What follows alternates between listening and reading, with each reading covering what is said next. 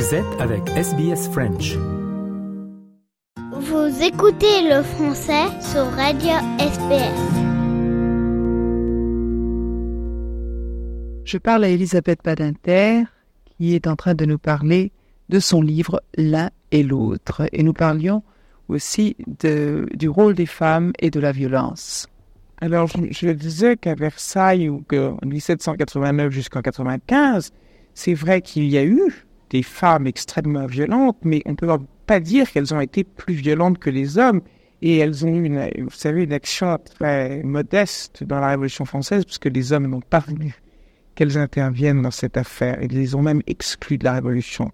Alors, c'est vrai qu'on a une image, je crois, assez caricaturale de la tricoteuse. Euh, c'est une image qui est en train d'être révisée aujourd'hui par les historiennes, les femmes historiennes des femmes. Et euh, bon, c'est vrai qu'il y a toujours eu dans toutes les sociétés des explosions possibles de violence. Aujourd'hui, on sait tout, bonnement que la guerre euh, n'est plus réservée aux hommes, que dans les, guerres de, libération, par exemple, des pays euh, qui ont gagné leur indépendance, les femmes ont participé à la guérilla comme les hommes. Donc, on ne peut plus dire que la guerre est l'apanage des hommes.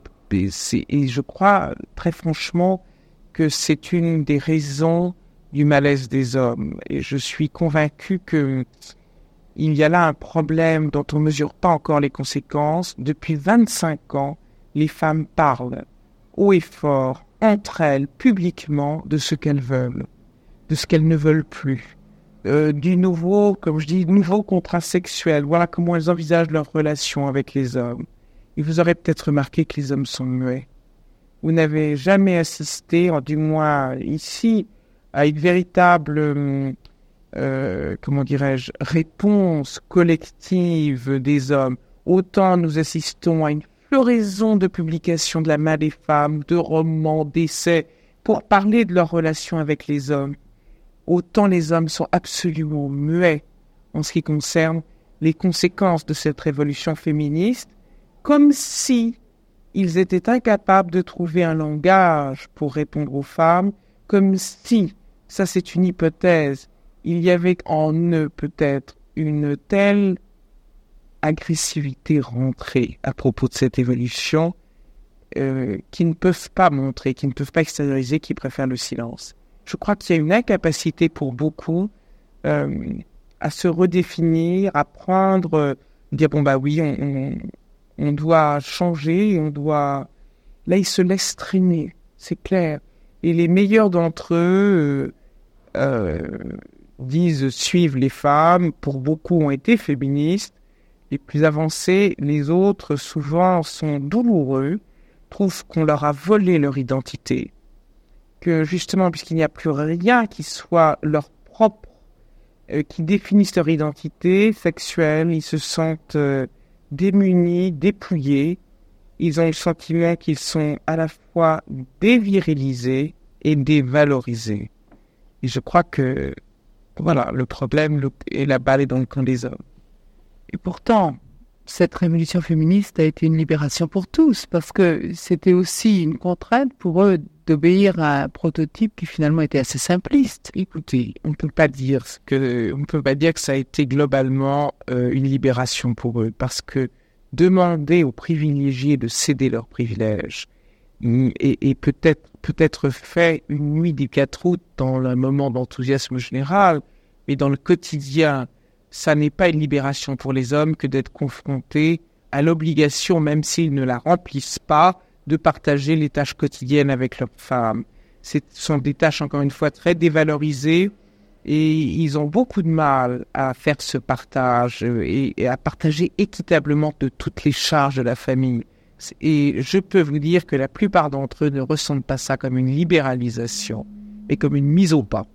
Et, et, et de telle sorte comme une atteinte à leur virilité. Ça, je le comprends, mais en matière d'amour, par exemple, pour nos enfants, ils peuvent maintenant se pencher, qu'ils ne pouvaient pas avant.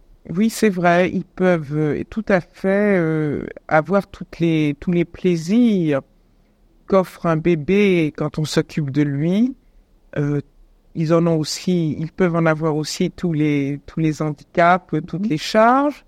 Mais nous observons une chose qui est absolument bouleversante, c'est que quand on, on, a des études très précises de la journée d'un homme et d'une femme mariés et enfants, et quand on voit le nombre de minutes qu'ils consacrent à leurs enfants, ce nombre de minutes par rapport à celles consacrées par la mère est encore absolument ridicule.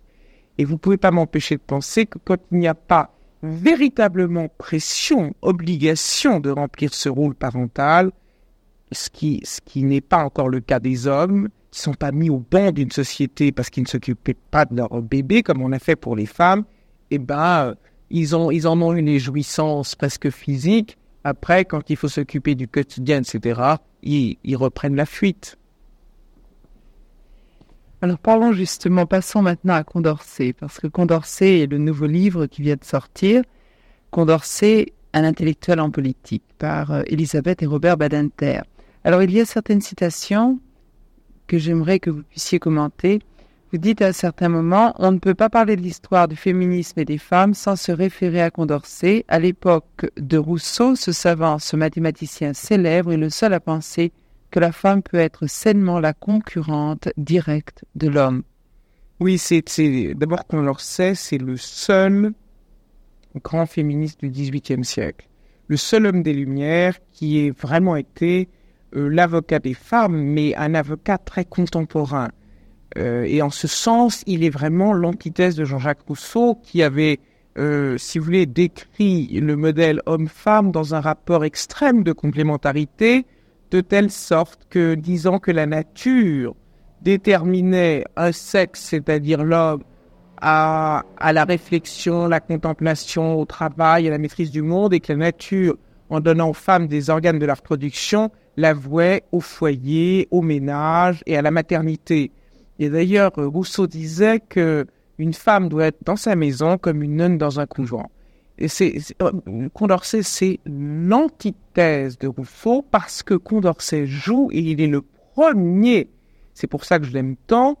Euh, comment dirais-je, table tout sur le modèle de la ressemblance. C'est-à-dire que il ne définit pas la femme comme un être doué d'un utérus, euh, mais il définit la femme comme euh, un être de raison euh, doué de droits naturels à l'égal des hommes. C'est-à-dire qu'il voit en priorité ce qui unit hommes et femmes au lieu de voir en priorité comme Rousseau ce qui les distingue. Et de là découle une philosophie de l'égalité des sexes absolument remarquable, puisqu'il est le premier, d'ailleurs le seul, et personne ne l'entendra, à la, sous la Révolution française, puisqu'il fait ses grands mémoires sur l'instruction publique, a décidé que les filles seraient élevées comme des garçons aurait exactement la même instruction et qu'il n'y avait pas il n'y avait pas plus de raison qu'un homme soit mathématicien qu'une femme et que les femmes étaient absolument aptes à faire tout ce que faisaient les hommes. Et il a ajouté cette phrase qui a fait horreur à ses contemporains, lesquels étaient tous sous l'emprise de Rousseau. L'idéal, c'est de faire de la femme la concurrente d'un homme, c'est-à-dire qu'elle soit sur les mêmes terrains que les hommes et qu'elle stimule. Et, c'est, comme ça, l'humanité avancera, l'humanité progressera. Et il disait Condorcet, devant le, vraiment l'ébahissement de, de, ses amis girondins ou montagnards, il disait euh, que c'était la condition du bonheur de la famille. Il fallait que hommes et femmes soient exactement au même niveau et soient euh, tout à fait, euh, comment dire, aient des possibilités identiques pour que la famille soit heureuse. Est-ce que nous l'entendons aujourd'hui? Oui, on commence à l'entendre. C'est-à-dire que c'est vrai qu'aujourd'hui, très franchement, s'ancre de plus en plus dans les mentalités l'idée qu'une petite fille euh, doit faire les mêmes études qu'un garçon et que si, par exemple, votre fille veut être, euh, je ne sais pas moi, euh, mathématicienne dans un laboratoire ou physicienne à Orsay ou à Polytechnique, les parents seront très contents. On décourage plus les filles de faire des études. Et je dois dire que c'est vraiment toute l'idéologie de Condorcet qui se trouve appréciée, vérifiée et réalisée aujourd'hui, alors que pendant deux siècles, on l'a pris pour un utopiste épouvantable. Et il se trouve que j'ai fait la connaissance de Condorcet par le biais des femmes, justement, parce que été fasciné par ses écrits sur les femmes, ses prises de position sur les femmes qui me semblaient tellement originales et c'est en partie à cause de ça que nous avons décidé, Robert et moi, de lui consacrer une biographie Tout simplement parce qu'il n'y en avait pas eu en France depuis des tas de décennies et que les Français ne savaient plus bien qui était Condorcet. Condorcet lance un autre avertissement dont vous parlez, qui est celui de la spécialisation dans les études. Vous avez dit, par exemple, euh, euh, nous devons relire aujourd'hui au moment où se dessine la tentative d'une éducation vouée à la spécialisation, ce qui n'était pas du tout l'idée de Condorcet qui voyait le danger d'un renforcement de l'esprit corporatiste. Exactement. et ça, c'est euh, c'est un débat qui est très actuel en France. Condorcet pensait que l'école était là pour former des citoyens et, et, leur donner l'autonomie euh, minimale pour ne jamais être l'esclave des autres, de ceux qui savent. Donc l'instruction avait pour objet, si vous voulez, de développer toutes les potentialités euh, rationnelles dans l'être humain, de développer toute sa raison et au fond euh, de, lui apprendre à apprendre. Et, l'idée actuelle qu'il faudrait, euh, comment dirais-je, adapter l'école à l'entreprise, par exemple, est une, est une idée totalement anti-condorcétienne. Et il avait raison, Condorcet ce serait une erreur majeure, tout simplement parce que on est peut-être amené dans le prochain siècle à changer plusieurs fois de métier, à apprendre plusieurs techniques. Et ce que l'école doit nous donner, c'est le, comment dirais-je, à développer nos capacités rationnelles, nous apprendre à apprendre, surtout plutôt que de nous apprendre une technique particulière. Il faut nous apprendre à pouvoir être critique de la société, à pouvoir euh, remplir ces, ses devoirs de citoyen, à être critique au sens bon du terme, c'est analytique de tout ce qui vous entoure, et ça, c'est le rôle de l'instruction publique. Et c'est pour ça d'ailleurs que il pensait qu'il fallait élever euh, les garçons à côté des filles, les riches à côté des pauvres, tout simplement parce que l'idée d'une éducation commune était essentielle pour pouvoir soutenir l'idée républicaine. Crois que l'on était en faveur du fait enfin de l'idée napoléonienne que euh, l'élite se renouvelle par la base. C'est ça, l'élite se renouvelle par la base et puisqu'élite doit, l'élite doit exister, il faut mieux que ce soit une, élite par l'école, une élite par l'instruction, qu'une élite de par la naissance et le sang. Et euh, mais l'élite est toujours injuste parce qu'elle laisse des gens de côté, mais, mais les nous avons tous besoin d'une élite et pour que le problème, c'est qu'elle soit le moins injuste possible.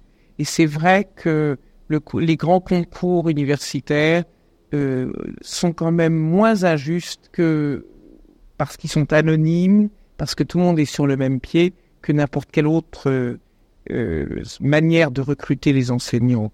Et donc, euh, je pense que l'idée de Condorcet d'une instruction euh, euh, commune à tous euh, était le fondement essentiel de la République. Et tant et si bien que quand se fonde vraiment la République en France, c'est-à-dire sous la Troisième République, la Troisième République, que Jules Ferry et qui construit l'école en France, primaire, secondaire, que Jules Ferry se soit référé aux mémoires de Condorcet, et à plusieurs reprises lui ai rendu hommage comme à son père spirituel n'est pas indifférent.